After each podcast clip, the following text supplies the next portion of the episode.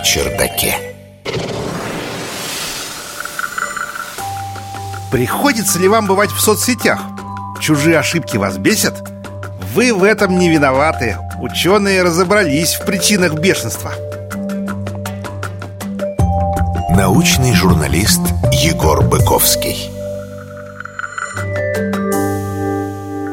Я вот часто, сидя на своем чердаке, захожу в соцсети и часто бешусь от того, как некоторые люди пишут и разговаривают. Но все же имеют как бы право на индивидуальность. Как хочут, пусть так и пишут, кому хочут, тому и звонят, верно? А мне, наоборот, надо поработать над собой, так? Но не все так просто. Чтобы определить, как нарушения грамматических норм влияют на физическое состояние окружающих людей, британские ученые привлекли добровольцев, носителей английского языка. Эксперимент, участниками которого стал 41 взрослый житель страны, состоял в прослушивании 40 аудиозаписей. Половина из них содержала грамматические ошибки – в качестве триггера ученые использовали неправильное употребление артиклей, поскольку это одна из самых распространенных ошибок в английской речи среди неносителей языка. Параллельно с помощью датчика на среднем пальце, недоминирующей руки, у испытуемых отслеживали частоту пульса. Реакцию добровольцев оценивали по вариабельности сердечного ритма. Это такой физиологический показатель, который характеризует изменение интервала между соседними сердцебиениями. Дело в том, что в расслабленном состоянии время между ударами сердца у человека, как правило, меняется, а при стрессе пульс становится регулярнее и ритмичнее.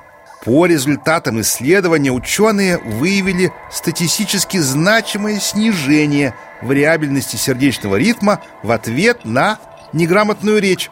Другими словами, чем больше ошибок слышали люди, тем ритмичнее у них бились сердца, что указывало на состояние стресса. «Ага», — подумал я. Наука чердаке. Интересно, что хотя в предложенном после эксперимента опросе участники не смогли точно указать тип ошибки, которую слышали, большинство верно распознало, что дело было в неправильном употреблении артиклей. Ведущий автор исследования, профессор Дагмар Дивьяк, пояснил, что на вариабельность ритма сердца главным образом влияет автономная нервная система, состоящая из симпатической и парасимпатической систем – если говорить простым языком, первое активизирует реакцию «бей или беги», которая возникает при реальной или мнимой опасности, когда организму нужно собраться, чтобы ответить на угрозу с помощью агрессии, либо бегства. Это проявляется в усилении сердцебиения, расширении зрачков, напряжении мышц и так далее. А парасимпатическая нервная система регулирует функции организма в состоянии покоя. Эксперимент с восприятием грамматических ошибок наглядно показал, что автономная нервная система реагирует и на когнитивные потребности, причем на физиологическом уровне это проявляется даже в большей степени, чем считалось ранее. В общем, друзья, просто знайте, что ваши отклонения от языковой нормы вызывают явную сердечно-сосудистую реакцию у тех, кто за вами наблюдает или слушает. И эта реакция сама по себе подтверждает наличие у человека лингвистических знаний без необходимости давать им четкие формулировки. Кстати, замечу, что ранее другие ученые установили, что низкий уровень грамотности ухудшает психическое здоровье людей.